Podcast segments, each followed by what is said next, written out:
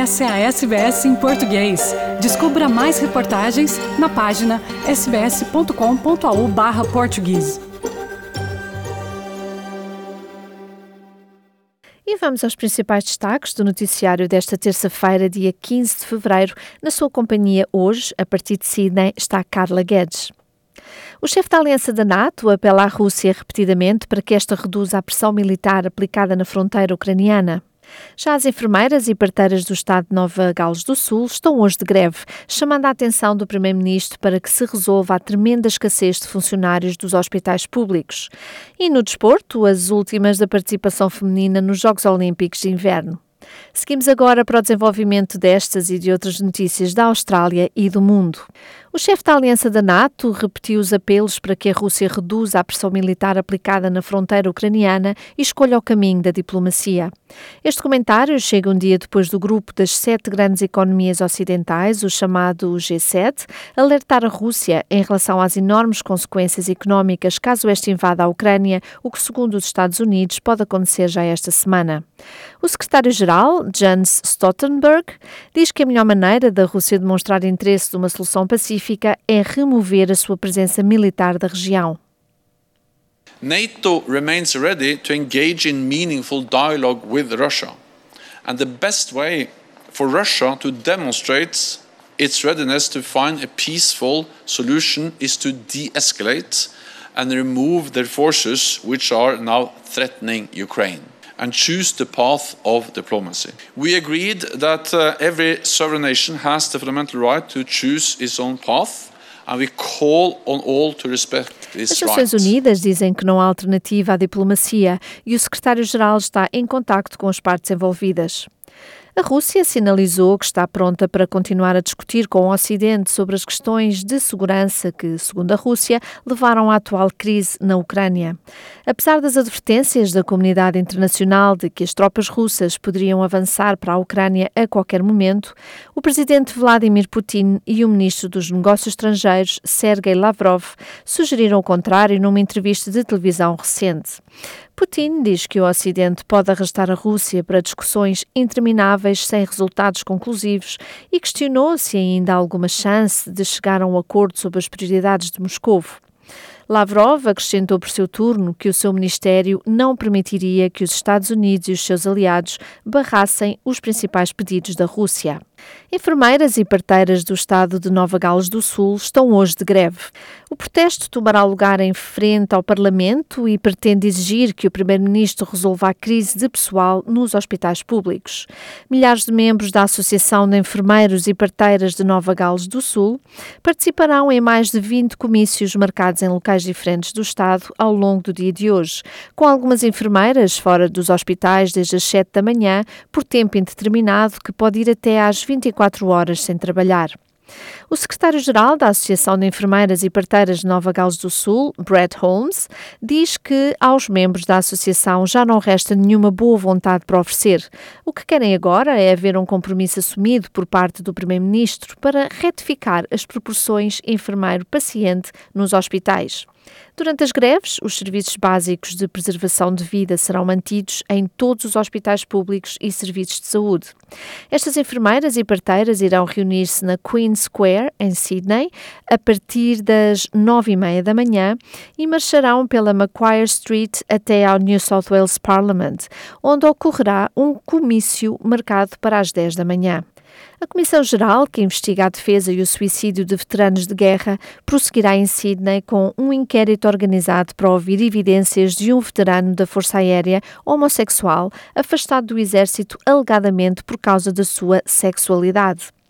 As audiências públicas vão durar uma semana e têm o objetivo de reunir depoimentos de várias pessoas da comunidade ADF, Australian Defence Force, que já tiveram ideias suicidas, bem como depoimentos de familiares daqueles que acabaram mesmo por cometer suicídio. Um painel de especialistas também está organizado no sentido de apresentar melhorias no sistema coronal. Nota: se você ou alguém que você conhece precisa de ajuda, entre em contato com a Lifeline através do número 131114. A senadora trabalhista Kimberly Kitching usou o seu privilégio parlamentar para acusar um empresário rico e doador político australiano de descendência chinesa de estar por detrás de uma tentativa fracassada de apoiar candidatos políticos nas próximas eleições. As alegações vieram durante uma audiência de estimativas do Senado, onde Kitching colocou esta questão ao chefe da ASIO, Australian Security Intelligence Organization, Mike Burgess. Burgess disse à comissão que não discutiria o assunto publicamente. Senator, as I said before, I will not comment on speculation of who um, is and who isn't targets in general or in specifically as you're asking me there. I think it's unfair that you ask me that question in public. O governo federal está a agir no sentido da deportação rápida de criminosos nascidos fora da Austrália, condenados por crimes sexuais violentos ou graves. A coalizão planeia apresentar esta legislação ao Parlamento para colmatar esta falha nas leis de migração que dizem respeito aos testes de caráter para acesso a vistos. A emenda proposta permitirá que o governo recuse ou cancele os vistos de não cidadãos que foram condenados e sentenciados a pelo menos dois anos de prisão por delitos graves, cumpriram menos de 12 meses e são considerados um risco para a comunidade. As ofensas aqui consideradas são as que incluem crimes violentos e sexuais, violação de ordem de proteção pessoal, como ordens de violência apreendida, uso ou posse de arma ou assistência em qualquer um destes crimes. Dois comboios colidiram no sul da Alemanha, perto de Munique, deixando pelo menos uma pessoa morta e vários feridos. O acidente aconteceu ontem, segunda-feira, dia 14 de fevereiro, a sudoeste da capital da Baviera, e parte da ferrovia foi fechada para facilitar o resgate.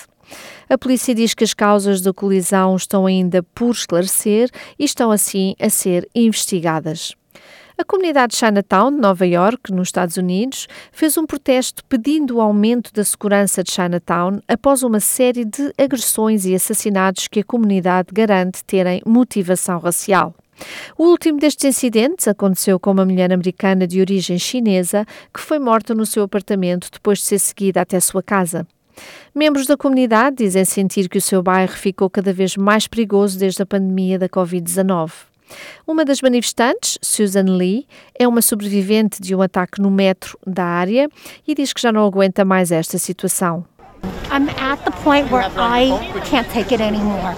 Our elected officials need to act. I am begging them to act so that not another life is lost. Too many lives have been lost. This is supposed to be a time of celebration in our community, and we're holding vigils. That is not the way we should be operating right now. As autoridades militares do Sudão prenderam Mohamed Al-Faqi Suleiman, ex-alto funcionário do governo, enquanto milhares de pessoas voltam às ruas em protestos, ainda na sequência do golpe militar de outubro de 2021. O partido da Aliança Unionista disse que Suleiman é o vice-chefe de uma agência governamental encarregada de desmantelar o legado do regime do ex-presidente Omar al-Bashir. Este manifestante diz que mais prisões continuarão a acontecer mediante o clima político atual. We are now living in a very frightening situation. There's silencing of mouths, suppression of freedoms, repression, killing, and torture. These are the same practices that were taking place during Omar al Bashir's era, which are repeated in the current political scene. O golpe militar de outubro de 2021 derrubou a transição do Sudão para um regime democrático que começou após três décadas de isolamento internacional sob o domínio de Omar al-Bashir, que foi afastado do poder em 2019 após uma revolta popular. Um piloto de helicóptero experiente morreu num acidente enquanto lutava contra os incêndios florestais no norte da Tasmânia. O homem de 41 anos, que era o único ocupante do helicóptero, morreu na tarde de ontem, 14 de fevereiro, quando o avião de bombardeio de água embateu num terreno de pasto em Peepers Brook Road.